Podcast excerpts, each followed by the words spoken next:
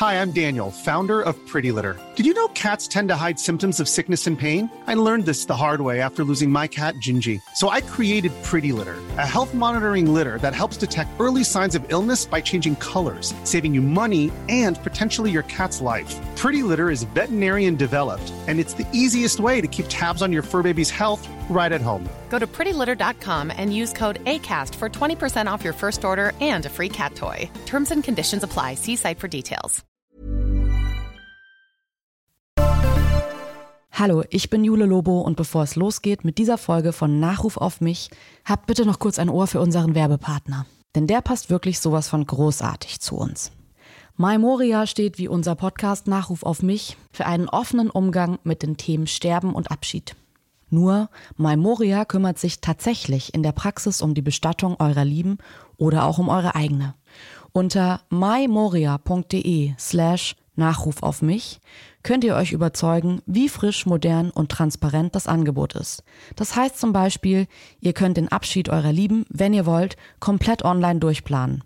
Erd-, See- oder Baumbestattung, Sarg oder Urne, welche Blumen soll es geben, welche Musik. All das wäre zum Beispiel von Hamburg aus für eine Bestattung in München easy online planbar. Bei Fragen hilft euch die Maimoria Telefonberatung. Die ist durchgehend für euch da, Tag und Nacht. Ihr könnt aber auch in eine der 27 Filialen in Deutschland kommen. Die gibt es von Berlin über Freising und Leipzig bis Weilheim. Und was ich besonders cool finde, ich kann bei Maimoria auch meinen eigenen Abschied schon jetzt vorplanen. Und zwar kostenlos. Inklusive persönlicher Briefe an Angehörige oder Regelungen des digitalen Nachlasses. Das finde ich gut, weil es meine Angehörigen entlastet und ich weiß, dass es schön wird, wenn es soweit sein sollte. Also, den Abschied, die Bestattung, individuell und modern planen mit MyMoria. Alle Infos gibt es unter mymoria.de slash Nachruf auf mich. Also ich habe meinen Vater tatsächlich rausgeschmissen, als ich zwölf war. Irgendwann habe ich gedacht, an einem Samstagmittag, ich habe es nicht geplant, fing er wieder so an und war furchtbar und so. Und da habe ich gesagt, wenn du jetzt nicht abhaust, dann hau ich dir die Fresse blau. Ich meine es wirklich so. Nachruf Nachruf. Auf mich. auf mich. Nachruf auf mich.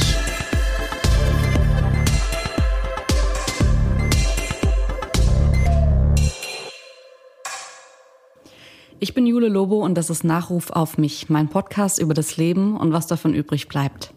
Denn die schlechte Nachricht ist, dass wir alle sterben werden. Das Gute daran ist aber sicherlich das Leben davor. Und genau über diesen Teil will ich heute reden mit Hubertus Meyer-Burkhardt. Hallo. Guten Tag. Ist es okay, wenn wir uns duzen? Es ist, ich würde darauf großen Wert legen. Ich würde erstmal gerne wissen, warum du zu diesem Format zugesagt hast, Hubertus. Weil ich immer ähm, schon sehr früh eine geradezu freundschaftliche Beziehung zum Tod hatte. Ein bisschen wie die Wiener, die ja viele weinselige Lieder über den Tod geschrieben haben. Ein bisschen auch wie die Mexikaner, die den Tod ja lächerlich machen. Äh, ich habe Respekt vor ihm, ja, also gar keine Frage. Aber ich bin aufgrund, vielleicht kommen wir ja darauf, bestimmter familiärer Ereignisse, habe ich relativ früh begriffen, dass dieses Leben endlich ist. Und daraus speist sich auch meine Lebensfreude. Okay. Ich würde sagen, wir steigen jetzt einfach direkt mal mit dem äh, wahrscheinlich krassesten an, was wir in jedem Podcast machen. Man muss ja auch kurz mal erzählen, Nachrufe werden sonst in den Redaktionen auf Halde produziert, Ja. äh, vor allem wenn ähm, die Prominenten schon etwas älter sind, damit man die zackig bei Hand hat, wenn äh, jemand Bekanntes stirbt. Und wir fanden den Gedanken daran irgendwie ha, doof, dass jemand stirbt und gar nichts zu seinem Nachruf sagen kann, weil äh, der Mensch, den es hauptsächlich betrifft, ist tot. Und deswegen ähm, haben wir diesen Podcast ins Leben gerufen, um vielleicht auch so ein bisschen die eigene Fußnote bei seinem eigenen Nachruf setzen zu können. Und ähm, wir haben Nachruf für dich auch produziert und hören den jetzt mal gemeinsam an. Und du kannst danach gerne meckern, äh, korrigieren, Redigieren, lachen. ja, so geht das gar Genau. nicht. äh, ja, los geht's. Ja, sehr gern. Nachruf ab. Die Zeit ist unsere Chefin, unser Schatten, unsere Zerstörerin und manchmal auch unsere Freundin. Und am Ende, wenn sie über uns gesiegt hat, dann lässt sie uns sogar schweben. Allerdings in Lebensgefahr. Die Chefin hat ihn nun also zu sich gerufen. Vorzeitig? Zur Unzeit? Zeit jedenfalls. Das war eines der letzten großen Lebensthemen von Hubertus Meyer-Burkhardt. Weswegen auch dieser Nachruf ein zeitgemäßer sein soll. Zeitvertreib. Alles fließt, die Zeit ist nicht aufzuhalten. Das erkennt Hubertus Meyer-Burkhardt schon als kleiner Bub beim Spielen in seiner Geburtsstadt Kassel. Beim Erkenntnisgewinn helfen Freund Hajo, ein Bach namens Drusel und ein toter Dackel. Die Schulzeit eher ein Albtraum für ihn, mindestens aber eine vergeudete, angstbesetzte Zeit. Mit einer Ausnahme. Lehrer Dippel gibt dem kleinen Hubertus Mut und Selbstvertrauen, was der kleine Bub prompt anwendet für eine erste drastische Entscheidung. Rechtzeitig. Mit etwa zwölf Jahren stellt sich das Kind vor seinen Vater und sagt zu ihm, Verschwinde, hau ab, sofort. Denn der Vater trinkt und er ist ein übellauniger, vergangenheitsbesoffener Spießer, der langhaarige Gammler hasst und seinem Sohn im Takt der Marschmusik den Podex versohlt. Eine glückliche Kindheit beginnt erst jetzt, als der Vater dem Sohn tatsächlich gehorcht, verschwindet und niemals wiederkommt. Die Mutter übernimmt mit der Oma die Erziehung. Als kleiner Junge hatte ich einen prügelnden und meist alkoholisierten Vater zu vergeben, hat mich das Leben je gefragt, ob ich den wollte. Nein. Glücklich sein ist eine Entscheidung, pflegte meine Mutter zu sagen. Und sie übernahm in diesem Geist gemeinsam mit meiner Großmutter den Haushalt, nachdem ich im Alter von etwa zwölf Jahren meinen Vater aus dem Haus geworfen hatte. Zeitgeist. Die 70er prägen den jungen Hubertus Meyer-Burkhardt. Frieden, Drogen, Sex, Prilblumen und die Musik von Janis Joplin, Jimi Hendrix, Otis Redding oder Rod Stewart, dem Meyer-Burkhardt später eine Art Liebesbrief schreiben wird. Heldenverehrung ist ansonsten eher nicht sein Ding, aber Rod Stewart ist und bleibt Zeit seines Lebens Vorbild, Held, Ikone. Maggie May nämlich war es, die ihm zu Ohren führte, dass es in der Welt da draußen, möglicherweise aber nicht in Kassel, vieles zu entdecken gab. Arbeitszeit. Hubertus Meyer-Burkhardt studiert Geschichte und Philosophie in Berlin und Hamburg und später an der Hochschule für Film und Fernsehen in München. Film und Fernsehen. In diesen beiden Mediengattungen hinterlässt er die meisten und bekanntesten Spuren. Er produziert Fernsehsendungen und rund 35 TV-Filme mit der eigenen Firma Akzente Film für die ARD oder die Polyphon. Grimme-Preis, Geschäftsführer, Vorstand bei Axel Springer, Aufsichtsratsmitglied bei Pro7 Sat1. Die Karrierestationen lassen aufhorchen. Zuhorchen bzw. Nachfragen, das wird sein zweites großes Spielfeld. Er moderiert über 400 Ausgaben der NDR Talkshow und die Radiosendung Frauengeschichten, aus der auch ein Buch wird. Frauen. Er liebt sie, er schätzt sie, er bewundert sie. Genau das hat mich schon immer an Frauen interessiert, dass eine Liebeserklärung an das Leben den Kampf gegen Trübsinn und Selbstmitleid einschließt. Hochzeit. Zwei Frauen in seinem Leben tragen seinen Namen. Mit der ersten, Jacqueline, bekommt er zwei Kinder, einen Sohn, eine Tochter. Die zweite, Dorothee, heiratet er 2015. Und sie ist es auch, die ihn vom Überlebensmodus in den Erlebensmodus bringt. So beschreibt er es. Sie ist es auch, die den 13. Oktober 2017 mit ihm teilt. Den Tag, an dem sich das Leben des Hubertus Meyer-Burkhardt aufteilt. In ein Leben davor und ein Leben danach. Du hast zwei Leben. Das zweite beginnt, wenn du begriffen hast, dass du nur eins hast. Zeitumstellung. Hubertus Meyer-Burkhardt schreibt 2017 an seinem vierten Buch. Es wird heißen, diese ganze Scheiße mit der Zeit. Meine Entdeckung des Jetzt. Die Töne übrigens aus diesem Nachruf stammen aus einer seiner Lesungen zu diesem Buch. Am 13. Oktober 2017 jedenfalls hat Dorothee Geburtstag. Am Abend soll gefeiert werden. Am selben Tag aber besuchen Dorothee und Hubertus die Beerdigung einer an Krebs verstorbenen Freundin. Noch im Taxi sitzend, vor der Kirche, klingelt das Handy. Das zweite Leben von Hubertus Meyer-Burkhardt beginnt. Es gibt keine vernünftige Alternative zum Optimismus. Wie ein Mantra hat mich dieser Satz durch mein Leben begleitet. Und nun suche ich nach meinem Optimismus wie nach einem verlorenen Portemonnaie, das ich übrigens an diesem Tag tatsächlich im Taxi liegen gelassen habe. Und so betreten wir die Kirche eng untergehakt, weinen zwischenzeitlich ohne Hoffnung und ohne Portemonnaie. Ähm, ja. Ja. Ist es ein Nachruf, mit dem du mit dem ich leben kann. Ist es ein Sterben Nahrung? könntest? Ist ein Nahrung, mit dem ich leben kann. Ich, absolut. Ähm, es waren so ein paar kleine Ungenauigkeiten drin, aber das ist ja wurscht. Ich habe da gerne zugehört. Es hat mich auch ähm, nicht irgendwie schaudern lassen, mhm. sondern wenn das äh, eines Tages äh, so stattfinden sollte. Ich habe ja in dem Buch Die ganze Scheiße mit der Zeit ja auch so ein Szenario im Grunde entwickelt, was ich vorher mal für, für das Magazin Cicero, die haben mich mal gefragt, die haben so eine Kolumne, wie soll deine Beerdigung aussehen, ja? Und da mhm. habe ich gesagt, ich möchte, weil ich eine große Beziehung zum Wald habe. Viele haben ja eine Beziehung zum Meer oder zu den Bergen und ich zum Wald, ja, deutscher Romantiker. Und ich würde gerne in einem Wald einen langen Tisch haben und an dem Tisch sitzen meine 30 Freunde, Bekannte, Verwandte und die trinken einen und essen und äh, unterhalten sich nochmal über mich. Das finde ich eine sympathische Vorstellung. Ja? Also ich habe wirklich, das ist ja so ein, ja doch eine, eine Mutprüfung, eine mhm. Mutprobe, wenn man das dann hört. Aber ich habe doch eben glückhaft festgestellt, dass ich so ganz versöhnlich bin mit mhm. dem Ende der Zeit. Ich würde gerne gleich einsteigen und über dieses dem Tod von der Schippe springen sprechen, dieser 13. Oktober 2017. Kannst du noch mal kurz erzählen, was da so passiert ist, weil sich das so wahnsinnig. Würde ich das als, würde ich das in ein Drehbuch schreiben, ja, Stichwort ja. Produzent, würde jeder Redakteur, jeder Drehbuchautor, jeder Zuschauer würde sagen, das ist so konstruiert, das stimmt nicht. Es fehlte noch was. Ich habe an diesem Tag war die Preisverleihung für den Hamburger Produzentenpreis, den ich gewonnen hatte. Den hatte ich bereits abgesagt, weil ich ja nach Berlin musste weil die Beerdigung einer engen Freundin meiner Frau war, die mit 51 gestorben ist. Meine Frau hatte an diesem Tag Geburtstag und ich hatte vier Tage vor diesem fraglichen 13. Oktober eine Gewebeprobe gemacht an der Universitätsklinik, weil es einen bestimmten Verdacht gab. Und hatte dem Arzt gesagt, bitte, ich möchte das nicht wissen vor diesem 13. Oktober, weil ich habe schon genug zu tun. Das hat der Arzt aber leider vergessen. Und dann hat er mir mit der sonoren Stimme, als ob er den Wetterbericht von Hamburg durchgibt, mir buchstäblich, als ich mit meiner Frau gerade vor der Kirche angekommen war, hörte ich diese Nachricht. Klammer auf, mein Krebs ist aber auch sehr im Griff, Klammer zu. Es gibt andere Menschen, die da wirklich schon eine andere Qualität von Krebs haben. Also ich bin da sozusagen Krebsleid, ja. Mhm. Und hast du es irgendwie so ein bisschen erwartet, dass es, dass es diese Nachricht sein würde oder hat es dich richtig krass? 50-50. Okay. Es war nicht, ich kann, ich nutze auch diesen Podcast jedem, jeder Frau, jedem Mann, welchen Alters auch immer, zu sagen, geht zur Vorsorge.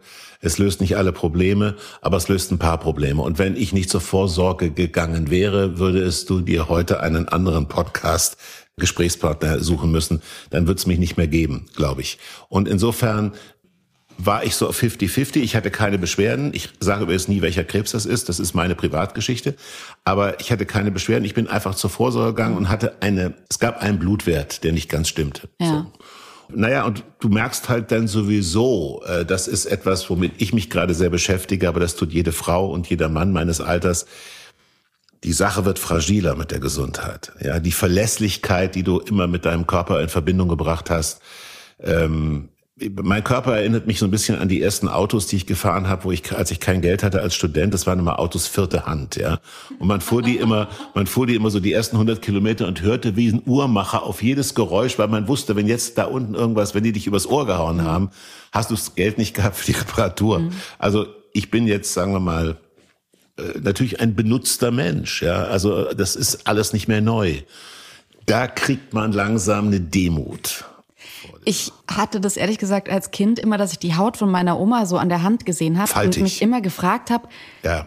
ist die schon so auf die Welt gekommen? Ich kann mir, ich habe dann meine Hände angesehen und habe gedacht, ich kann mir nicht vorstellen, dass ich irgendwann mal so eine Haut habe. Also ich werde schon irgendwie anders aussehen, ja. aber so nicht. Und jetzt bin ich irgendwie kurz vor 30 und habe das erste Kind bekommen und denke mir, ach so ist der Weg dahin zu dieser Haut.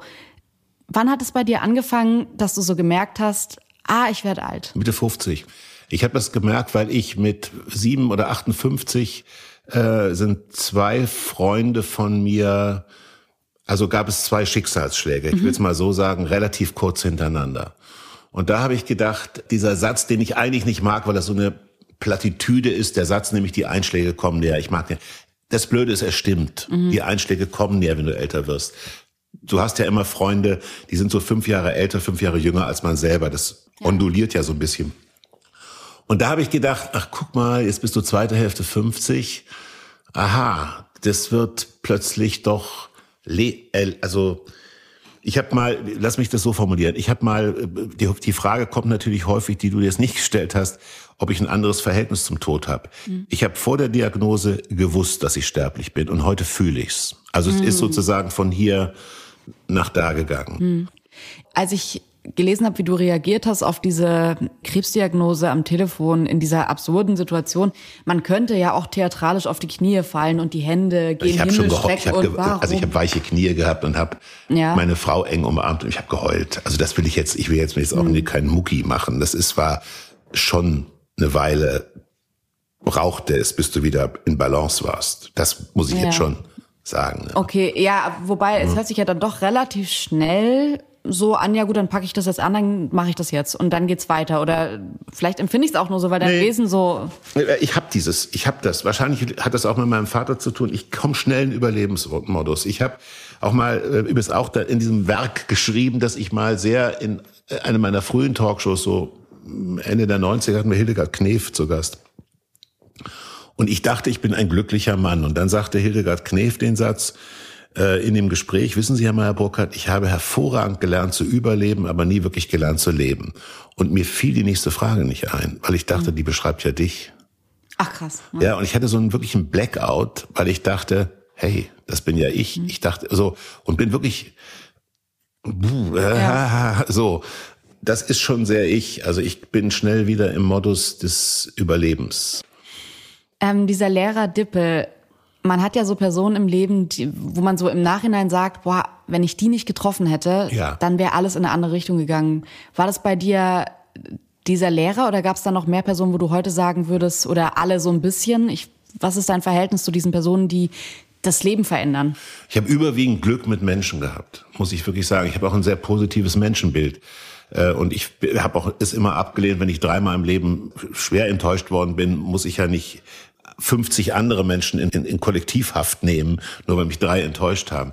Das war der Lehrer Dippel. Also ich habe meinen Vater tatsächlich rausgeschmissen, als ich zwölf war. Und natürlich, was suchst du denn als junger Mensch? Du suchst eine Vaterfigur, ja. Und das war, der tauchte plötzlich auf. Ja, das war glückhaft. Das war so, der war für mich eigentlich schon steinalt, also buschige Augenbrauen und war so einer, der so eine Richtung vorgab, aber mit Güte. Ja, man wusste schon, also ich würde jetzt ungern dem lange widersprechen, aber wenn du ein gutes Argument hast, hat er dazugehört und der war so ein, ja, war nicht so wie so, das war in der Grundschule, das war so ein, also vielleicht so ein altmodischer Schulmeister, ja, mhm. der hat auch mal mit dem Schlüsselbund geschmissen, ja. Aber das war, da trat nicht gleich der Schulrat zusammen, ja. Also das war, das kann man sich nicht mehr vorstellen. Der war trotzdem ein unheimlich toller Typ, ja. Ich habe schon wahnsinnig viel Glück gehabt mit Menschen am Wegesrand und vielleicht habe ich auch, weil ich Einzelkind bin, quasi ohne Vater aufgewachsen bin und auch in da, wo ich aufgewachsen bin in Kassel, war nur meine Mutter und meine Großmutter. Mein Großvater ist früh gestorben. Ich musste mir ein Netzwerk aufbauen. Das war mir relativ schnell klar. Mhm. Weil mir hat keiner geholfen. Und das habe ich aber auch gar nicht so schlimm gefunden, weil ich hatte auch nicht, viele meiner Klassenkameraden hatten so einen Vater, der war dominant, der war erfolgreich, Apotheker, Arzt, irgendwas. Und die Söhne sind weitgehend, nicht, vielleicht nicht alle zerstört, aber zumindest nicht zur Blüte gekommen. Und ich hatte das Glück, das habe ich dann früh begriffen, dass ich mich völlig frei entfalten kann. Mhm. Also insofern habe ich das eigentlich fast als Privileg empfunden. Aber wie wäre es gewesen, wenn man das so liest mit deinem Vater? Heute nennt man das ja so Red Flag, dass man so eine toxische Person am Ende wahrscheinlich in der Familie hat. Und man sagt ja, geh mit zwölf, was ja schon einfach mhm. ein Alter ist, wo ich mir denke, krass, mit zwölf mhm. so eine Aussage zu tätigen. Aber es wäre ja auch die Möglichkeit gewesen, dass dein Vater dir eine knallt und äh, bleibt und die Familie weiter unterdrückt oder weiter Ich hätte ihn umgebracht. Also das war mir klar. Es war ein Samstagmittag und natürlich staut sich was auf. Und wenn du verprügelt wirst und wenn du, also meine Mutter hat ja mein Beisein nicht verprügelt, aber er ist untreu gewesen, wie man damals sagte. Also es war wirklich eine Quelle von Qual und Trostlosigkeit. Ja, außerdem war er noch faschistoid. Also bei Hitler war ja nicht alles schlimm und so, solche Sätze fielen, ja. Und gleichzeitig hörte ich aber, ich war so fast 13, hörte ich aber schon bei AFN, American Forces Network, Jimi Hendrix, Dennis Joplin, die frühen Stones. Und für mich hat diese Rockmusik deswegen so eine Bedeutung, weil ich dachte, da kommt so ein Rückenwind aus der Welt des Rock'n'Roll, ähm, die waren alle zu, also alle, die waren die Langhaarigen für meinen Vater, ja, alles. Das war total schlimm. Und irgendwann habe ich gedacht, an einem Samstagmittag, ich habe es nicht geplant, ja, ich habe es nicht geplant, fing er wieder so an und war furchtbar und so. Und da habe ich gesagt, wenn du jetzt nicht abhaust, dann hau ich dir die Fresse blau. Ich meine es wirklich so. Und wahrscheinlich hat er diese Entschlossenheit gesehen. Ich bin über mich selbst hinausgewachsen. Mhm. Da ist nichts, worauf man hätte stolz sein können. Es ist einfach eine Situation gewesen, wo ich selber plötzlich was konnte, wo ich auch danach dachte, puh, der haut ja wirklich ab. Mhm. Ja. Und er war natürlich amputiert, er hat ein Holzbein, damals waren die Prothesen noch aus Holz und nicht wie heute aus Kunststoff. Das heißt, er hätte mir auch nicht, ich hätte wegrennen können. Ja ist ja eigentlich wahnsinnig reif, irgendwie mit zwölf so an die, an das eigene Glück, an die eigene seelische Hygiene zu denken und zu sagen, okay, du bringst mich hier nicht weiter, jetzt gehst du. Hm. Ja, du zerstörst ähm, mich. Ja, oder du zerstörst Noch mich, schlimmer. genau, ja. ja. Wenn man Alkoholiker in der Familie hat, dann ist es aus meiner Erfahrung so, dass man das sieht, wenn Leute ein Alkoholproblem haben. Man sieht es, wie die trinken, wie die sich an hören, wie die sich anfühlen. Mhm. Also mir geht's persönlich so, dass ich dadurch mich ganz schnell von Leuten lösen kann, wo ich diese Red mhm. Flags sehe und sag, das hier bringt mir gar nichts, ich muss hier weg und ich muss mich davon lösen. Geht's dir so, dass du diese frühe Entscheidung später auch noch bei Menschen getroffen hast in deinem Leben? So radikal hat sich das für mich nie wieder dargestellt. Also die, meine erste Ehe ist an anderen Dingen äh, kaputt gegangen. Also das war, da spielt es keine Rolle und, und wir haben heute auch ein ausgezeichnetes Verhältnis. Also so hat sich das, vor dieser Frage stand ich nicht mhm. nochmal in dieser Radikalität, Gott sei Dank. Ähm, Wie ist es bei Freunden oder bei Personen, die du so begegnest, wo du merkst, die wollen jetzt irgendwie mhm. enger mit dir werden und du siehst aber, nee, auf Dauer ist das vielleicht nicht die richtige Beziehung oder nicht die richtige. Ja, ich bin ohnehin äh, also kein sehr geselliger Mensch. Ja, also ich habe so drei, vier, fünf enge Freunde und arbeite gern, aber ich bin, wenn ich, ähm, also wenn du mich wirklich strafen willst, also ich meine das jetzt nicht persönlich, ja, wenn dann so Freunde kommen, lass uns doch mal wieder so ein Bier trinken und so, und da denke ich, ja. Nein. Oh, ja, also ich bin abends gern allein. Also ich bin überhaupt gern allein. Und weißt du, ich äh, das zum Thema Alkohol muss man sagen, ich trinke sehr gern Rotwein, aber ich habe natürlich eine innere Grenze, ja. Also ich bin, ähm, aber andererseits bin ich wahnsinnig gerne in Irland und in Irland kannst du nicht sein, wenn du, wenn du nicht ein, aus, ein, ein relativ entspanntes Verhältnis zum Alkohol hast. Und äh, natürlich ist meine ganze Branche, ja, ich habe ja im Theater angefangen als Regieassistent hier am Thalia Theater und am Schiller Theater in Berlin. Ich meine, was danach in den Kantinen los ist, die Schauspieler, die den Druck ablassen müssen, das ist nun mal auch in dieser Branche ein, ein Thema, was man nicht wegdiskutieren kann. Schlimm wird's ja nur, wenn du unter Alkohol aggressiv wirst. Ja. Mhm. Also das wird sch schlimm. Peinlich ist, wenn man unter Alkohol Selbstmitleid hat. Das ist nicht schlimm, aber peinlich. Und im Idealfall bleibst du so, wie du bist. Mhm. Du wirst vielleicht müde oder so oder giggelig. Giggelig, aber das ist auch schon ein bisschen peinlich. Ja, aber ja, gut, peinlich aber. geht, ja, peinlich geht. Aber ja. schlimm ist eben, wenn, wenn Menschen Wenn's aggressiv werden. Und das war bei meinem Vater im Extrem. Ich fand es so interessant, dass deine Mutter sagt, äh, Glück ist eine Entscheidungssache. Ja. Das hört sich so, ich will nicht hemdsärmlich sagen, aber es hört sich so nah an und gar nicht spirituell und gläubig, sondern ich nehme mein Glück selbst in die Hand und ich verlasse mich jetzt nicht auf eine höhere Macht, sondern ich mache das selbst. Mich würde interessieren, ob du an Gott glaubst oder ob du irgendwie spirituell bist. Ja, also ich ähm, jetzt mit dem Älterwerden habe ich das Gefühl, da passt jemand auf mich auf. Ja, ich bin kein Kirchenmitglied und ich bin von einer sehr liberalen Mutter dann äh, begleitet worden. Erziehung ist vielleicht so ein blödes Wort, aber ähm, die war schon klasse. Aber sie stammte ursprünglich aus der Lutherstadt Wittenberg. Ja, da ist oh, natürlich vorm ja. Russen geflohen. Also ich habe, sagen wir mal, zum Protestantismus ein intellektuelles Verhältnis, aber er hat mich nie umarmt. Ja, und ich habe in katholischen Kirchen, in Barockkirchen oder in Italien immer mehr das Gefühl, da ist was, was mich umarmt. Ich habe das Gefühl, dass schon, sagen wir mal, wir nicht alles begreifen und ich habe das Gefühl, dass wir auch eine Energie haben und eine Seele haben und so weiter. Also ich möchte vielleicht auch dran glauben, ja. Aber ähm, ich gehe ganz gerne in Kirchen, auch im Besonderen dann, wenn sie leer sind. Mhm ist es so, ähm, wenn man so eine Diagnose hat, dass man danach, es gibt ja diesen Satz so, wenn es euch nur mal allen schlecht geht, dann glaubt ihr schon an Gott.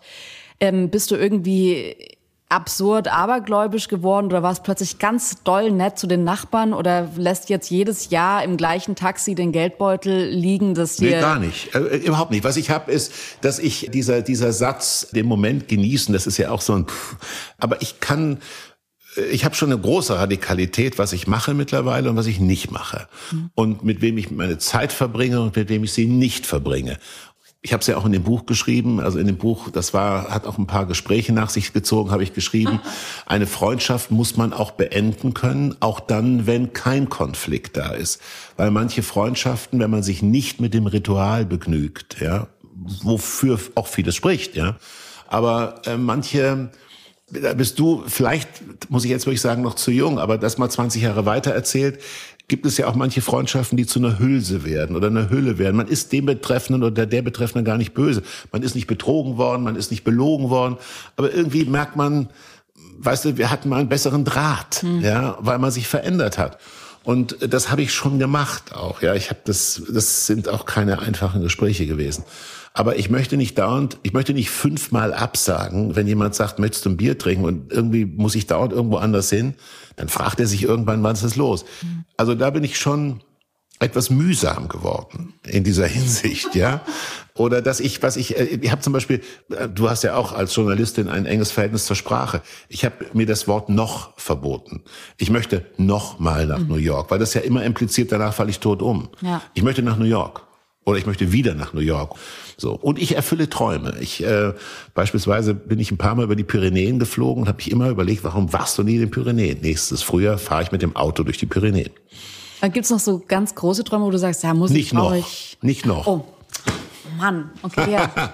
Daran sieht man es, ja. Aber daran aber sieht man es. Also, du darfst natürlich ja. noch fragen, aber ich selber verwende das ja, Wort. du möchtest es nicht, ja. Nee, nee, du kannst es natürlich tun, aber Nein, ich, ich verwende es nicht. Ich, ich finde ja. es gut, weil das klingt wirklich, es klingt total deprimierend. Zu sagen, Gibt es noch irgendeinen Traum, ja, den du dir erfüllen ja, willst? Also ja, noch im einmal. besten Fall ist halt, es gibt diesen, man sagt doch immer, ich habe beschlossen, ewig zu leben und bis jetzt klappt es ganz gut. Diese, ja. diesen, ich, ich weiß nicht, wer das gesagt hat, aber ich glaube, es war ein, ein englischer Comedian. Aber davon auszugehen, dass man nicht verschwenderisch mit seiner Zeit umgeht, aber dass man nicht so sehr an das Ende denkt und das Leben genießt, das schließt für mich das noch tatsächlich aus. Deswegen mhm. möchte ich möchte es mir auch abgewöhnen jetzt für diesen Podcast. Gibt es Träume, die du hast? Große Träume, wo du sagst, da brauchst du Zeit, da brauchst du wahnsinnig viel Geld, da brauchst du ich, ich weiß lebe meinen Traum. Ehrlich gestanden lebe ich meinen Traum im Moment. Denn ich bin, ich war Geschäftsführer von Firmen, Inhaber von Firmen, im Vorständen, in Aufsichtsräten und was. Ich war immer getaktet und ich fand es auch gar nicht schlimm. Und jetzt ist eine Zeit, wo ich sage, ich, da, wofür ich sehr dankbar bin. Ihr jungen Menschen, jungen Kollegen, Kolleginnen, fragt mich, ob ich so einen Podcast machen möchte. Ihr interessiert euch für mich. Das nehme ich ja selbstverständlich, dafür, darüber freue ich mich. Wenn der NDR sagt, wir haben nichts dagegen, wenn du noch eine Weile die Talkshow moderierst, das ist nicht selbstverständlich, darüber freue ich mich. Ich bin aber für nichts mehr zuständig, was Firma ist. Mhm. Und das genieße ich wahnsinnig. Oder das heißt, du hast keine administrativen, ich muss Montagmorgen um 10 Uhr. Kein Personalgespräch mehr, nicht Vorbild sein, nicht wenn die anderen um 9 kommen, muss man selber um 10 vor 9 da. Nicht mehr 240 Flüge wie bis 2012, das waren 220, 230 Flüge im Jahr. Mein ökologischer Fußabdruck ist eine Katastrophe. Aber das Bewusstsein war damals auch noch nicht da. Und Teams und Zoom und die ganzen Konferenztools gab es noch nicht. Also insofern führe ich im Moment eine Lebens, befinde ich mich in einer Lebensphase, die ich unglaublich wert zu schätzen weiß. Ich würde gern so ein bisschen noch über dein erstes Leben, wenn man das so, findest du das okay, dass man das so in zwei Leben aufteilt und sagt erstes Leben, zweites Leben? Aber Eigentlich auch, wie du es für richtig hältst. okay. Über dein erstes Leben sprechen. Ja. Ähm, wie war die Jugend so? Wie kann ich mir das vorstellen in Kassel? Natürlich sind diese Tracks von den Künstlern, die wir jetzt auch in dem Nachruf gehört haben, die sind so in der Liste bei mir bei Oldies. Ich höre die gerne, aber die sind natürlich einfach so krass vor meiner Zeit gewesen. Wie würdest du deine Jugend beschreiben für jemanden wie mich jetzt, der das nicht so miterlebt hat und dann irgendwie so Schlagwörter, Rebellion, Terrorismus, RAF, was da alles so äh, politisch um einen rumschwirrte? Also ich glaube, sie war, also wir lassen meinen Vater jetzt mal raus, das ja. war ja Kindheit, gehen in Jugend. Okay, ich glaube, es war, es gab keine Struktur es gab keine Labels, es gab keine, keine Spur, die schon mal jemand gelegt hatte. Also ich erinnere die Zeit als ein Experimentierlabor, ja, also ähm, das betraf ja alle Bereiche. Das betraf die Politik, das betraf Machtstrukturen in der Politik, das betraf natürlich Sexualität, das betraf Musik, also jetzt sage ich mal elektronisch verstärkte Musik. Es waren plötzlich Bands da wie Led Zeppelin, die nie eine Single machten, die waren nicht hit-driven, ja, aber waren trotzdem eine irre Band, ein irrer Act. Äh, ich erinnere die Zeit als eine, als ein riesiges Versuchslabor wo jeder mal und sie war voller Optimismus, weil du darfst nicht vergessen, wir hatten Willy Brandt in Deutschland, der war auf, der war sozusagen der Friedensfürst, der Friedensengel, der Kniefall in Warschau. Mein Vater hat geflucht, das weiß ich, der war schon weg, aber ich habe es bejubelt. Wir hatten in Bruno Kreisky in Österreich, wir hatten Jimmy Carter in den USA, wir hatten Olaf Palme in Schweden, wir hatten Politiker, alle eher sozialdemokratisch, die unter dem Eindruck von Auschwitz gesagt haben, das darf alles nie wieder passieren.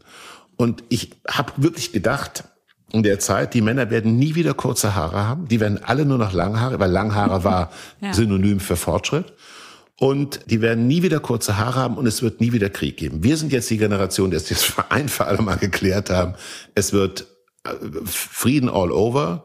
Und die meisten waren ja eh viel zu stoned, um überhaupt noch eine Waffe halten zu können. Also insofern war das, war das ein unheimlich ich weiß, ich bin von Kassel nach Berlin gegangen. Das war mein erster Studienort.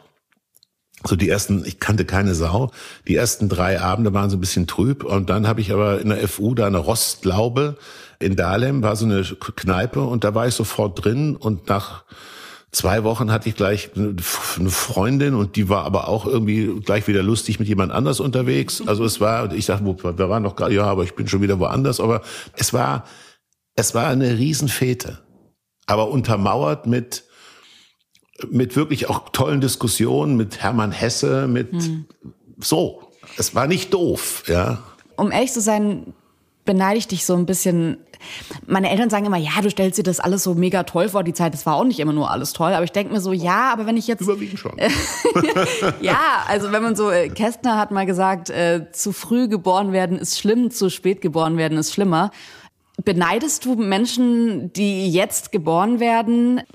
Oder geht es dir eher so, dass du denkst, ah, die müssen sich um ihre Rente kümmern und ich konnte irgendwie mit 20... Du, ich glaube, andere Vorteile, andere Nachteile. Also ich beneide niemanden, weil ich habe den Golden Slot gehabt aus meiner Sicht. Ja, ja meine Frau, meine Frau Dorothee, die ist noch äh, zwei, drei Jahre älter als ich. Also wir sagen immer, wir haben den Golden Slot gehabt. Ja, das, das wissen wir auch. Aber wir hatten andere Themen. Ja, also Auslandsreisen waren wahnsinnig schwierig, weil wahnsinnig teuer. Ja, also ich bin äh, als junger Student äh, Stühler nach Amerika in so ein, so ein Camp gegangen. Da weiß ich noch, war der billigste Flug mit Panem von Frankfurt nach New York Economy hin und her 3000 Mark. Also es war für meine Mutter, äh, die im, in einem Altersheim gearbeitet hat, das hat, die hat sich krumm gelegt, dass ich den Austausch hinkriege. Ähm, wofür ich ihr ewig äh, dankbar sein werde. Also ich glaube, es gibt andere Vor- und Nachteile heute. Ja, ich habe einen Sohn, der der der fast 30 ist. Da merke ich schon, dass er bestimmte Sachen hat, die wir nicht hatten. Also froh bin ich, dass dass ich nicht. Ähm, also meine Großmutter, die eine tolle Frau war, 1898 geboren die war 16, als der Erste Weltkrieg anfing. Die war 40, als der Zweite Weltkrieg anfing. Und die war, wenn du jetzt mal sagst, die Welt war wieder einigermaßen stabil, auch wirtschaftlich, sagen wir mal so 1960, da war die 62. Die hat zwei Weltkriege mitgemacht, Vertreibung. Das ist, das ist ein schlimmer Slot. Aber euch geht's doch so schlecht nicht. nee, überhaupt nicht. Nein, ich denke mir nur hm. manchmal, wenn man viel über die Zukunft nachdenkt und jetzt gerade auch Klimakrise und also da dachte ich mir so, es gibt sicherlich Zeiten, in denen man ein bisschen unbeschwerter aufwächst. Es gibt sicherlich auch Zeiten, in denen man deutlich beschwerter aufwächst. Gerade jetzt ja. Kriege, da sind wir alle unglaublich privilegiert, dass man nicht während einem Krieg irgendwie leben muss. Ja, wir hatten auch Vietnam, wir hatten die, ja. die Besetzung äh, der Russen von Prag. Ja, also ich wohnte in Kassel und die, die innerdeutsche Grenze war hm. von Kassel aus 40 Kilometer. Wir hatten schon Angst, dass die Russen weitergehen. Ja, ich meine, Prager Frühling war tot. Also es war nicht alles nur irgendwie easy peasy. Hm. Aber ich würde sagen, summa summarum, jetzt auch du junge Frau, ich älterer Mann, was ich, was ich mich gerne erinnere, es war alles nicht so beobachtet, verhält der oder die sich jetzt richtig mhm. in Sprache, Tat und Wort. Ja, das ist etwas, was ich, wo ich eine, zum Beispiel ganz ehrlich auch eine Entfremdung merke zwischen mir und den Nachgeborenen, dass ich mir manchmal denke, ja, ich weiß, politisch korrekt, was immer das ist, wir müssen bestimmte Dinge ändern und wir haben auch, aber ich finde es jetzt so wahnsinnig bemüht. Äh, ich frage mich, wie, wie soll eine Rockband noch einen sexuell provokativen Song schreiben und das gehört nun mal dazu, wenn du vier Germanisten da dran sitzen und sagen, das kannst du aber so nicht sagen. Mhm. Da merke ich eine Entfremdung, die ich aber auch nicht verhehle, sonst hätte ich es jetzt nicht erwähnt. Mhm. Ne? Gibt es so Momente, du hast es gerade schon deinen Sohn angesprochen, wo deine Kinder, du hast aus völlig anderen Motiven damals deinen Vater vor die Türe geschmissen, mhm. aber gab es so Momente, wo deine Kinder dich vor die Türe schmeißen wollten oder gesagt haben, ey Papa, gerade jetzt vielleicht auch was die Veränderungen angeht, dass dein Sohn sagt, ey, fang doch mal an zu gendern oder ich weiß es nicht. Nee, äh, mein Sohn ist mit 16 ins Ausland gegangen, äh, nach Dänemark. Er hat da äh, Abitur gemacht, war dann in England, war dann in Israel und so weiter. Der ist so ein internationaler Bube. Ja, der ist da schwer unterwegs. Und der ist jetzt von dieser etwas verengten Diskussionskultur, die wir in Deutschland haben, weitgehend befreit. Ja. Mhm. Aber ich habe auch Dinge gelernt. Also ich ähm, äh, beispielsweise habe auch ich in der Talkshow jahrelang gesagt, weiß ich nicht, alle Schauspieler, die in Deutschland arbeiten. Und ich sage jetzt wie selbstverständlich alle Schauspielerinnen und alle Schauspieler. Mhm. Also ich will nicht sagen, dass ich nicht gelernt hätte, aber ich finde, das war ja deine allererste Frage, was ich so schön fand früher, es war keine, es war noch nicht gespur, also weißt du, im Schnee, man macht doch so eine Loipe, da läuft jemand vorne weg mhm. und, und macht so eine Loipe und dann können die anderen hinterher. Diese Loipe gab's nicht. Ja. Also es gab viele Loipen, ja. Und der eine rutschte darum und der andere rutschte darum. Aber alle sind irgendwie ans Ziel gekommen. Aber irgendwie was, was noch nicht so gelabelt. Ja? Aber hast du das Gefühl, dass es, ich, also ich, ich kann verstehen, dass wenn man in der Öffentlichkeit steht und wenn Worte schon bewertet werden, mhm. und zwar am laufenden Band, dass es total schwierig zu durchblicken ist, welchen Weg geht man? Hast du für dich da persönlich einen Weg gewählt, wo du sagst, damit kann ich von dieser Erde irgendwann gehen und bin völlig mit mir selbst im Reinen oder hast du immer wieder auch Momente, wo du hinterfragst, wo vielleicht auch Gäste beim NDR-Talk was sagen und du später merkst, ah, das hätte ich, das hätte ich nicht so sagen Also sollen. von meinen über 30 Filmen habe ich keinen gemacht, für den ich mich genieren muss. Mhm. Und gerade die letzten Filme gingen um äh, Depression, also fürs ZDF habe ich ja, das meiste habe ich ja fürs ZDF produziert, äh, ging um einen Film äh, mit, mit Oliver Stokowski in der Hauptrolle, da ging es um Depression, dann habe ich vorher einen gemacht mit David Striso, da ging es um Sterbehospize, Blaubeer Blau. Also ich habe schon äh, Dinge angefasst, die, äh, die mir wichtig waren. Also wenn mein Sohn mal den großen DVD-Abend macht, der und ich bin schon tot, muss ich, vielleicht gefällt ihm einer nicht, aber ich muss mich nicht genieren. Mhm. Das war mir wichtig. Ich habe Weißt du, ich glaube, der große Unterschied ist, wenn ich, wenn das deine Frage ist, ich habe den Eindruck, aber ich betone den Eindruck, der mag falsch sein, wenn ich heute mit jungen Menschen rede, haben die sehr, eine sehr genaue Vorstellung, wie ihre berufliche wie ihr beruflicher Weg sein müsste und wie das Ziel aussehen sollte. Das erlebe ich zumindest häufig. Ich habe eine Weile auch eine Professur hier gehabt an der, an der Hamburg Media School. Wir sind anders losgestürmt. Ja, ich habe eine Werbetour, ich habe Filmhochschule München, dann Werbeagentur. Da habe ich gedacht, nach drei, vier Jahren Werbeagentur, oh, muss mal gucken. Dann habe ich angeheuert bei einer Filmproduktion. Das war dann zufällig Leo Kirch. Da bin ich aber da wieder weg. Ich hatte nicht diese Idee einer Karriere. Hm. Ich hatte die Idee, dass ich in einem Milieu, nämlich Film, Fernsehproduktion, irgendwie mit Lust und Leidenschaft gute Filme mache. Und dann bin ich irgendwie zufällig Geschäftsführer geworden und irgendwie mal wirklich zufällig Gesellschafter. Aber es war keine, es war kein Plan, den ich hatte. Hm. Das hat sich, glaube ich, extrem verändert. Vielleicht ist es so. Also Vielleicht also wo es funktioniert ich ist, äh, ich habe äh, Kontakt zu ein paar Startups, ja, mhm. und da sehe ich schon junge Typen, die unternehmerisch tätig sind und der eine war aber schon mal pleite und der andere, also bei diesen Leute, die so unternehmerische Gene haben, da habe ich das Gefühl, geht's ein bisschen rumpelpumpel mhm. so wie früher und mal klappt's, mal klappt's nicht. Ne? Also ich habe in dem Buch die ganze Scheiße mit der Zeit ein Bild für mich, natürlich schon über mich nachgedacht gewählt, was vielleicht passen könnte für mich. Ja, und da habe ich das Bild gewählt, der flüchtige Flößer, mhm. weil ich habe einfach äh, immer mal wieder früher an der Isar oder auch äh, ich fand immer diese diese diese Flößer, diese von unter Lebensgefahr, ja, die also an den großen Strömen das Holz zu Tale bringen, die springen ja immer von Stamm zu Stamm damit sie die Stromschnellen am besten hinkriegen, weil es ist ja ein sehr gefährlich und sehr komplexes Ding. So ein Und da habe ich gedacht, das ist eigentlich ein Bild. Ja, ich habe relativ, ich habe kein großes Beharrungsvermögen. Äh, als ich jung war, wenn es mich irgendwo nicht mehr gehalten hat, auch in der Stadt oder in der Agentur, dann war ich weg. Mhm. Also ich bin nicht, auch mein Heimatgefühl ist nicht so mit einer Region verbunden. Also wenn du in Berlin bist, gibt es Menschen, ich könnte nur in Berlin, kann ich und in Hamburg auch wenn du hier einen Freund hast, dann hast du ihn für immer. Und ich denke, um Gottes Willen, wer will das denn? äh, äh, äh, also ich könnte auch heute mit 65 noch, wenn mir jemand sagen würde, pass mal auf, zieh nach Graz oder Zürich oder weil da könnte was Interessantes sein, weiß ich nicht, würde ich sagen, würde ich drüber nachdenken. Also ich mhm. habe diese Verwurzelung nicht und ich glaube, das war rückbetrachtet ein Grund für Erfolg, dass ich dachte, wenn eine Chance sich auftut, dann gehst du zum Vermieter und sagst, ich bin in sechs Wochen weg. Und bist du auch emotional der flüchtige Flößer? Also, dass du ähm, weiche Knie hast und bei deiner Frau im Arm weinst, dann äh, schöpfst du Kraft. Kann es aber auch wieder irgendwann in eine Negativität oder in eine Depression oder ich weiß es nicht abdriften oder ist Bin es ich, so? Ich neige nicht zur Depression. Also ich neige manchmal zur Melancholie. Mhm. Da liegen Welten zwischen, wenn man, also ich habe mich mehr für den Film wirklich mit Depressionen beschäftigt und das äh, ich habe neige manchmal zur Melancholie. Also das war auch ein schönes Gefühl, wenn es mhm. draußen grau ist und man tut sich selber so ein bisschen leid, aber das sollte nicht zu lange dauern. Das mag ich schon gern. Aber emotional, nee, ich, meine erste Ehe dauerte 20 Jahre, ja. Das ist, kann man jetzt nicht als flüchtigen Flößer bezeichnen. Und wir haben, äh, wir haben tatsächlich ein paar, ähm, was kann man wirklich sagen, ein paar Paartherapeuten reich gemacht, bis wir uns dann getrennt haben. Äh, also da waren wir beide gar nicht flüchtig. Und dann war ich sechs Jahre alleine auch gerne im Übrigen. Ich habe mich auch schon früher als, als Jugendlicher nicht sehr schnell verknallt. Mhm. Also ich fand schnell ein erotisches Interesse in meiner mhm. wilden Zeit, ja, dass ich dachte, ach, wir beide sollten aber mal aber eher Kopfkino, als dass du jetzt irgendwie äh, ich habe so immer, emotional... Ich habe, ich habe nie was versprochen. Ich habe, ja. nie, ich habe nie große Liebe versprochen, wenn sie nicht da war. Ich muss, da muss ich auch, insofern trete ich, wir reden ja heute über den Tod, trete ich, muss, glaube ich, mich tatsächlich bei keiner I'm Sandra, and I'm just the professional your small business was looking for. But you didn't hire me because you didn't use LinkedIn jobs. LinkedIn has professionals you can't find anywhere else, including those who aren't actively looking for a new job but might be open to the perfect role, like me.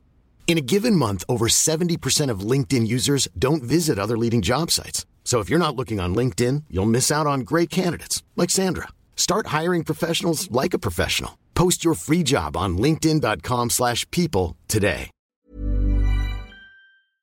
Freundin, Ex-Freundin entschuldigen. Ich glaube, das muss ich wirklich nicht.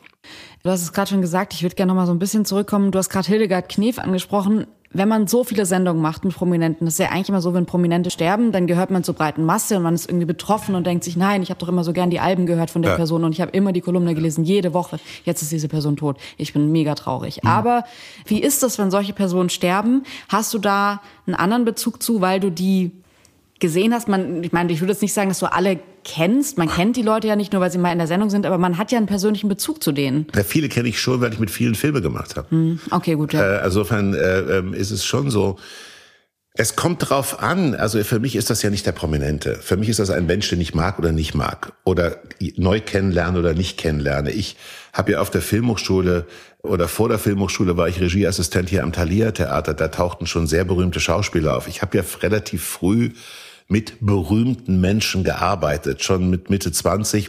Ich habe dieses Gefühl nicht mehr, dass der prominent ist. Ich habe nur das Gefühl, ist das eine Dumpfbacke oder ein anständiger mhm. Mensch? Und natürlich gibt es Menschen, die also mit Roger Cicero war ich äh, buchstäblich, ich glaube, zwei Wochen vorher noch bei einem Geburtstag eingeladen. Wir saßen auch noch nebeneinander. Das hat mich schon sehr bewegt. Ja, wenn wir hatten uns vorher nämlich leicht gekabbelt mal und äh, haben uns in der Situation versöhnt. Es war jetzt kein großer mhm. Konflikt, aber es gab da so ein, man nennt es mal, nennen wir es mal ein Missverständnis. Ne? Und dann saßen wir zufällig nebeneinander und ich habe gesagt, oh, äh, komm, lass mal. Und dann sagte er auch, komm, und haben uns umarmt und haben 24 Gläser Wein getrunken. Also es war, äh, es war wirklich, äh, und äh, das war aber kein Freund. Der ist, und dann höre ich zwei Wochen später oder drei Wochen später im Radio das. Und da habe ich gedacht, das kann nicht wahr sein. Also ich es gibt keine Differenz zwischen prominent und nicht prominent. Bei manchen Menschen bin ich traurig, dass sie gestorben sind und bei anderen greift es mich nicht so an. Ne? Das triffst du ja aber trotzdem von Berufswegen deutlich mehr Menschen, die äh, wenn sie sterben, über die man irgendwie eine Meldung hört, wenn es jetzt kein Freund ist, Ja. ist es dann so, dass du dir trotzdem noch so denkst, ach Mensch, der war ja auch bei mir in der Sendung oder die war auch bei mir in der Sendung oder Ich nenne dir mal ein Beispiel. Ich, ein Mensch, den ich nie getroffen habe, außer einmal in London auf der Straße, der nie in der Talkshow war und mit dem ich mich nie unterhalten habe, nur erst mit seiner Frau einmal mir entgegengekommen und ich habe gedacht, so, das war Charlie Watts, der Drama der Stones. Ich war tief davon überzeugt, dass die Stones alle unsterblich sind, ja. Und als er jetzt gestorben ist, mit 80, ja, das hat mich traurig gemacht, obwohl ich mit dem Mann nie ein Wort gewechselt habe.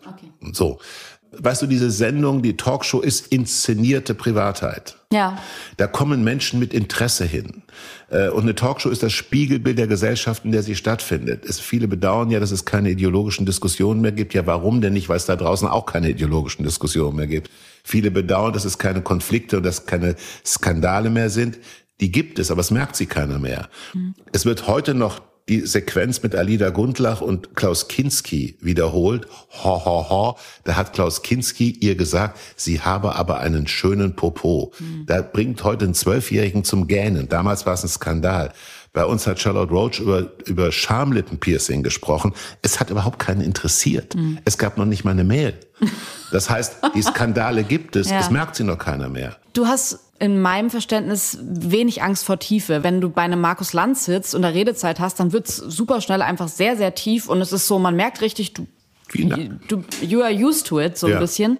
Ist der NDR-Talk, das ist ein wahnsinnig tolles Format. Ich schaue das auch, Hm? by the way, echt gerne, aber man merkt natürlich eine begrenzte Redezeit. Man merkt, Natürlich. dass vielleicht manche Menschen 13 mehr Minuten Zeit bräuchten, pro- pro um. Tiefe zu zeigen.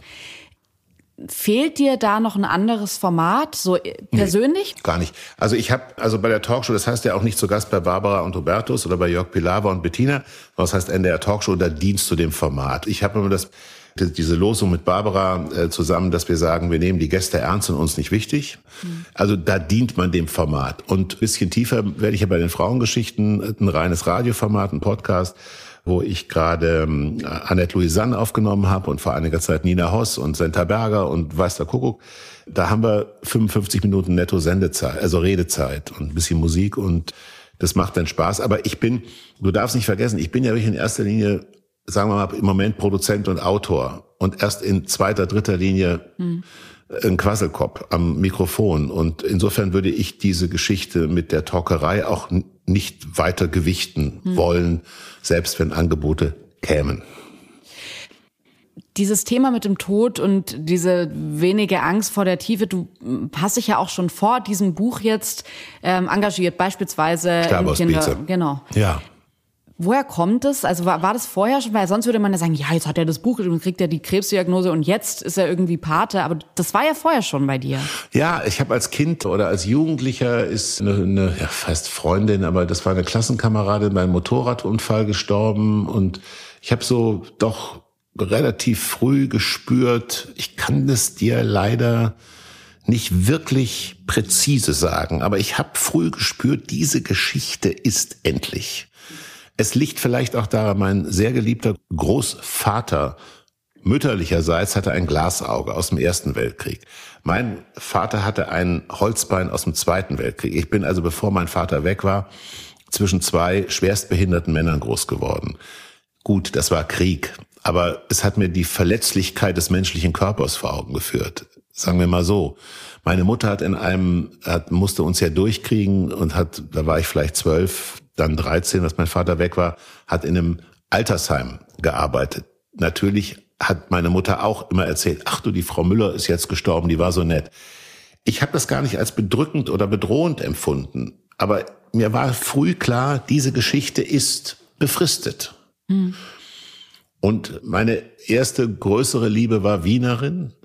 Und die hat mich auch so ein bisschen in die Wiener, äh, diesen Wiener Schmäh eingeführt, ja. Und äh, das war ja jedes zweite Lied. Schau, komm noch ein Glasel Wein, bevor. Es ist immer erst ein Glas Wein und danach sterben wir, ja, in der Reihenfolge. Und ich fand das immer ganz nett. Erst ein Glas Wein und dann sterben wir und dann sind es zwei Glas und der Tod kommt doch nicht und so. Ich mag das. Ich kann es dir nicht sagen, aber ich, wie gesagt, deswegen finde ich es auch nicht schlimm. Ist, falls die Frage nicht so persönlich ist, selbstbestimmtes Sterben ein Thema für dich? Naja, ich, finde schon, also die Schweiz macht es ja möglich und ich glaube, wenn jemand wirklich sehr, sehr krank ist, also nach reiflichster Prüfung, also da würde ich die Hürde sehr hoch setzen wollen, dass man wirklich das Gefühl hat, das will die oder die Person wirklich und ich wäre auch dafür, dass diese Person das artikulieren sollte in einem, zu einem Zeitpunkt, wo sie noch gesund ist, dass sie sagen kann, wenn ich mal so krank werde, hm. Also nicht, dass irgendwie ein Erbnehmer äh, Oma schon mal ein bisschen früher loswerden will, damit 100.000 Euro kommen. Ich glaube, man muss es schon wirklich sehr Hürden aufbauen, ja, notariell und was auch immer. Aber ich finde es schade, dass es bei uns nicht möglich ist, dass die mhm. Menschen alle in die Schweiz fahren müssen. Ich finde es nicht richtig. Jetzt hast du vorhin schon kurz über deinen Begräbnis gesprochen im Wald, die Tafel. Ich habe irgendwo auch gelesen, du hast so viele Parfümflakons, dass du äh, irgendwie jedem Gast an der Beerdigung eins Meine Frau wird die alle, wird die alle verschenken und es wird die beste. War kein Witz, sondern es, es ist wirklich, es, es ihr wollt total, es machen. Es ist die, naja, also soweit ist meine Planung noch nicht fortgeschritten. Es gibt noch keine Detailplanung für mein Begräbnis, wenn du Verständnis hast. Aber, aber. Es war kein Scherz auf jeden Fall. Es war erstmal. Nein, es ist, also im Moment, also sagen wir mal so, selbst bei großer Lebenserwartung werde ich diese Flakons nicht mehr leeren können, es sei denn, ich kippe sie mir ohne einfach so morgens über den Kopf, wie so aus Flaschen. Mhm. Aber ich kann nicht an einer, und ich betone, ja, es sind keine Massendüfte, ja. Mhm. Also nicht die, die beworbene, diese Industriedinger da, sondern es sind Nischendüfte, ja. Und ich kann, kann keiner Parfümerie vorbeigehen. Ich habe da auch ein ausgefuchstes System, wo, in welcher Stadt. Ich könnte dir in Berlin auch sofort sagen, wo man da hingeht. Solltest du es mhm. denn wollen? Und das, da habe ich eine Neigung zu. Ich kann, weiß auch nicht warum. Ich habe einfach Spaß dran. Jetzt bitte sag uns das Kurs. Sag uns für Berlin mal zwei Läden. Der eine heißt ähm, Breathe, ist in äh, nahe dem Berliner Ensemble, nahe mhm. dem Berliner Ensemble. Ich weiß, ich weiß den Straßennamen ja. nicht. Das ist, das ist ein sehr, sehr, sehr guter Laden. Und der andere Laden ist tatsächlich die Parfümerieabteilung im KDW.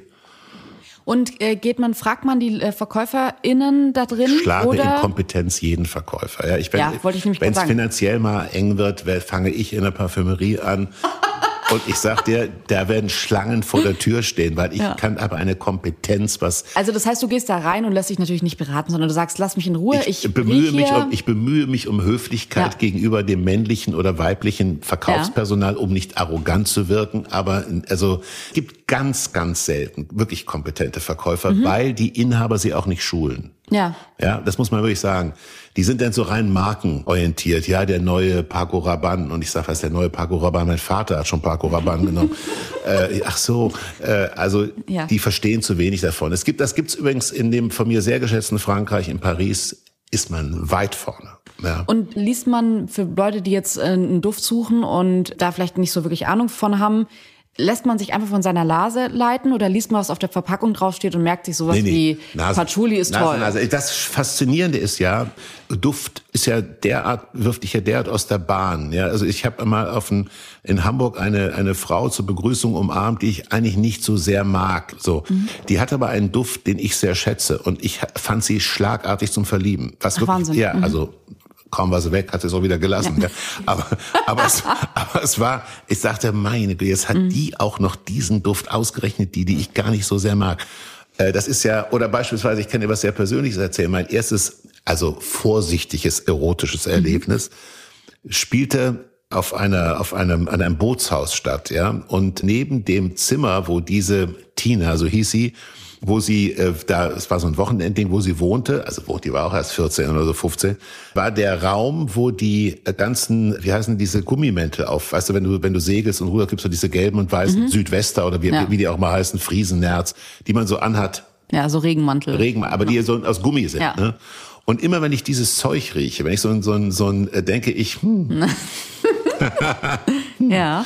Ja, und das finde ich das Tolle bei Düften. Ja, und ist es so, dass du bei Dorothee auch sagst, nee, das zieh geht den, zieh, zieh, zieh, den Duft raus. Zieh, zieh den Duft. Nein, aber sie ist, aber Dorothee ist, sagen wir mal, von mir gut ausgestattet. Ah, okay. Ja, ja, sie, sie, also sie genießt das auch. Ne? Also sie ja. genießt das auch. Aber ich bitte Sie nicht, einen Gummimantel anzuziehen, damit es, nein, nein, damit nein, es okay. jetzt in eine falsche Richtung geht.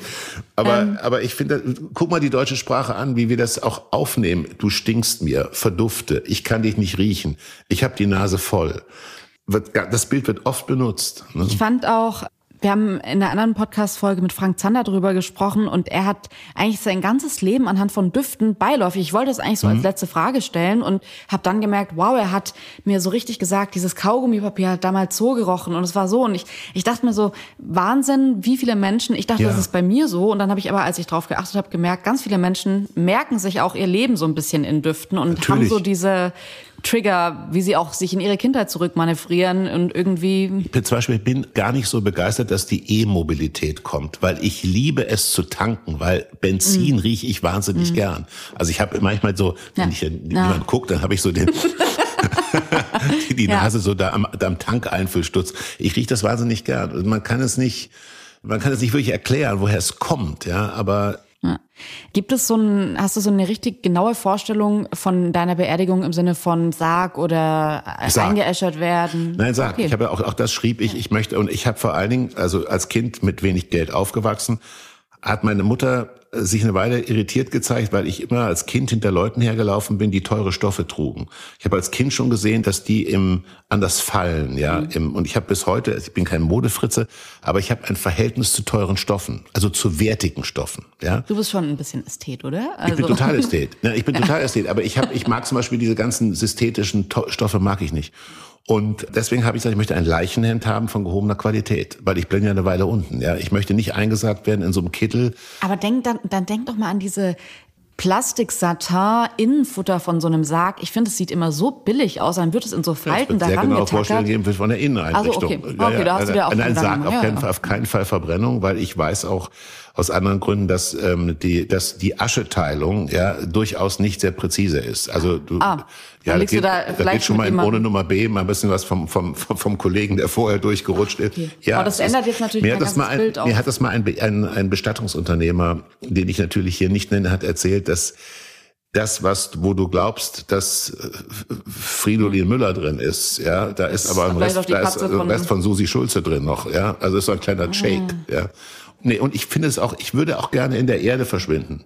So langsam zermodern. Ja. Und das aber im anständigen Frack. Also im Aber- anständigen Klamotte. Ähm, das Könnt ist ja in Deutschland, soweit ich weiß, nur im Sarg, nur auf dem Friedhof. Bin ich jetzt Friedwälder, gefragt. Aber ich weiß, was ich weiß, ist, dass im Norden die meisten äh, sich verbrennen lassen und im Süden die meisten sich einsagen lassen. Mhm. Ja. Und in der Mitte, so in Hessen ist es 50-50. Ah. Ja, das, Ach, das weiß ich. interessant.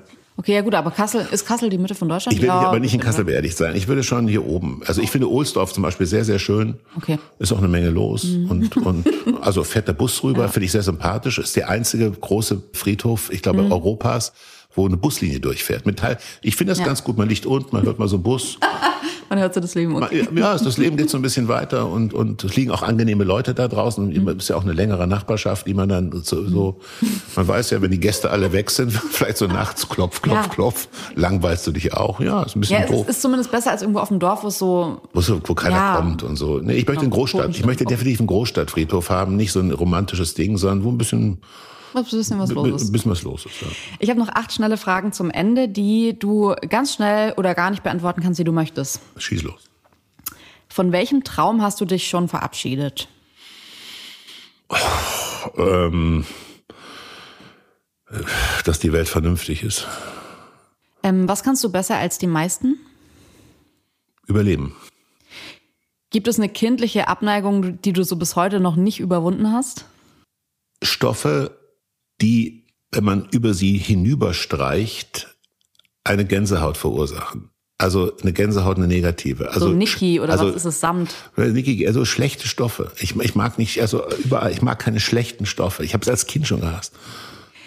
Gibt es jemanden, bei dem du dich noch entschuldigen musst? Nee. Hast du einen Geruch, den du nie vergisst, weil er dich an irgendeine ganz besondere Situation erinnert? Haben- Ich erwähnte es bereits. Gibt es noch so was anderes, was so Kindheit vielleicht ist? Kindheit, ja. Was ich wahnsinnig gerne rieche, meine Mutter hat oft Zimt verwendet als Gewürz, ja, was damals nicht so üblich war. Und wenn ich heute Zimt rieche, dann erinnert mich das an die, an, an gute Momente meiner Kindheit. Würdest du gerne wissen, wann du sterben wirst? Nein. Es gibt ja dieses äh, Stück von Elias Canetti, die, ähm, die Vorbestimmten oder sowas heißt es. Heißt nicht so, aber da weiß jeder, wann er stirbt. Und das finde ich, ähm, nee, Also wenn hier ein Umschlag liegen würde mit deinem Todesfall, würdest du nicht reinsehen. Ab in den Kamin. Okay, Wahnsinn. Ja. Hm. Was sollen die Leute über dich erzählen? Er hat sich bemüht. Er hat sich, er hat sich bemüht. Er hat, er, er hat sich, nein, ich meine das ganz ehrlich, er hat sich bemüht, ein anständiger Mensch zu sein. Er hat sich bemüht, gute Filme zu machen. Er hat sich bemüht, ein guter Vater zu sein. Ich habe mich wirklich bemüht. Ja, ich meine das, ich finde auch diese Formulierung in der deutschen Sprache, ich gebe mir Mühe. Ja, wenn du das Bild dann nimmst, ich gebe mir Mühe, finde ich ein schönes Bild. Und ich habe mich, also das muss ich wirklich sagen, ich habe mich bemüht, auch gerade in Konflikten und so. Ich habe also mein, mit meinem Sohn, das kann ich ganz kurz noch sagen, mit dem ich war ich kurz essen und dann vor kurzem Abendessen und habe gesagt, weißt du, wer, ich habe versucht in Konflikten, als ich, als ich mich von deiner Mutter getrennt habe, ich habe versucht im Konflikt noch Vorbild zu sein. Ob mir das gelungen ist, I don't know, aber aber ich habe mich bemüht, das kann ich wirklich sagen. Also ich bin nicht leichtlebig durch die letzten zehn Jahre, äh, äh, wie viel, 65 Jahre gestolpert. Das wäre mir ganz lieb gewesen, war aber nicht. Warst du noch nie so oder? Ja, ich hatte keine Kindheit. Ich war irgendwann hatte ich diesen Arsch von Vater, dann war ich ein bisschen auch bei meiner Mutter natürlich der der Mann-Ersatz, jetzt im Sinne der Mann im Haus. Ja, also ich hatte ich hatte eigentlich immer relativ viel Verantwortung und hab's auch nicht so schlimm gefunden. Aber dieses Unbeschwerte hatte ich nie. Äh, Und letzte Frage, gibt es irgendeinen, man sagt so leicht Lebensrat, aber wirklich einen Rat für ein Leben, für ähm, Ja. die Menschen, die hier zuhören? Ja, gehe wirklich, also gerade Jüngere, also die meisten sind ja Jünger, die mir zuhören, äh, gehe wirklich in dich und versuche herauszufinden, was dich glücklich macht. Konsultiere Therapeuten, wenn es dir ratsam erscheint. Konsultiere Freunde, mach Reisen. Stell das in den Mittelpunkt deines Lebens. Was Partnerschaft, was Lebensort, was Berufswahl angeht, da wird so schlampig drüber weggegangen. Und das finde ich, und das kann sich ja ändern. Also das, was dich heute mit 30 glücklich macht, das mag sich mit 40 geändert haben. Aber definier das mal. Schreib's auch auf. Nimm dir ein weißes Blatt Papier, wenn keiner zu Hause ist, wenn du für dich bist und schreib mal auf, was ist es? Und das finde ich das Entscheidende. Ich mache das und ich bin's.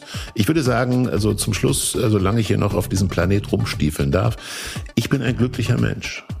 Äh, das darf ich sagen. Und äh, das darf ich natürlich auch deshalb sagen, weil es auch Phasen gab, wo ich es nicht war. Gar nicht war. Hm? Hubertus, vielen, vielen Dank. Das war ein wunderbarer Podcast. Vielen Dank. Was sollst du auch anders sagen? Ja.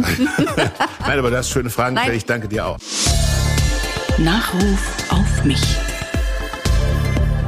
Nachruf auf mich ist ein Podcast von Zebra AudioNet. Idee, Redaktion und Produktion Doris Hammerschmidt und Frank Busch, Medienproduktion München. Moderation und Redaktion Jule Lobo. Ausführende Produzentin Tina Jürgens. Anregungen und Feedback gerne an info at zebra-audio.net. Nachruf auf mich.